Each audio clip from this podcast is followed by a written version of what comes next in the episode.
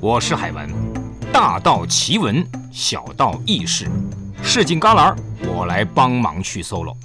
海文说事儿，一个有腔调的杂谈脱口秀。上期咱们说了涡轮增压的死穴，今儿个就跟大家说说油门误当刹车该怎么办呢？自从路上的车越来越多，女司机们也越来越多，女司机们撞墙撞树的事儿也越来越多之后，男同胞们的第一反应就是。不会又是把油门当刹车了吧？相对应的，脸挂上了三根粗粗的黑线，然后脖颈凉飕飕的，因为善后处置的都是男士们。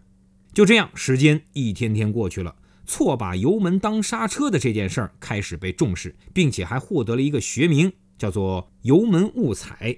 一九九一年，一位李姓首尔欧巴申请了这个名词的专利。他指出。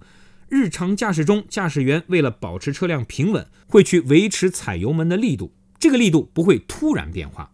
所以，油门上的压力突然增大，极有可能是因为他本来想踩刹车来着。思密达，时间又这么一天天的过去了，终于，电子与机械相依相融的时代到来了。一个浑身都装有摄像头、三百六十度无死角的车体，配合分布在四角的超声波定位器，在测量你撞向障碍物时，狂踩油门也没有用的时代到来了。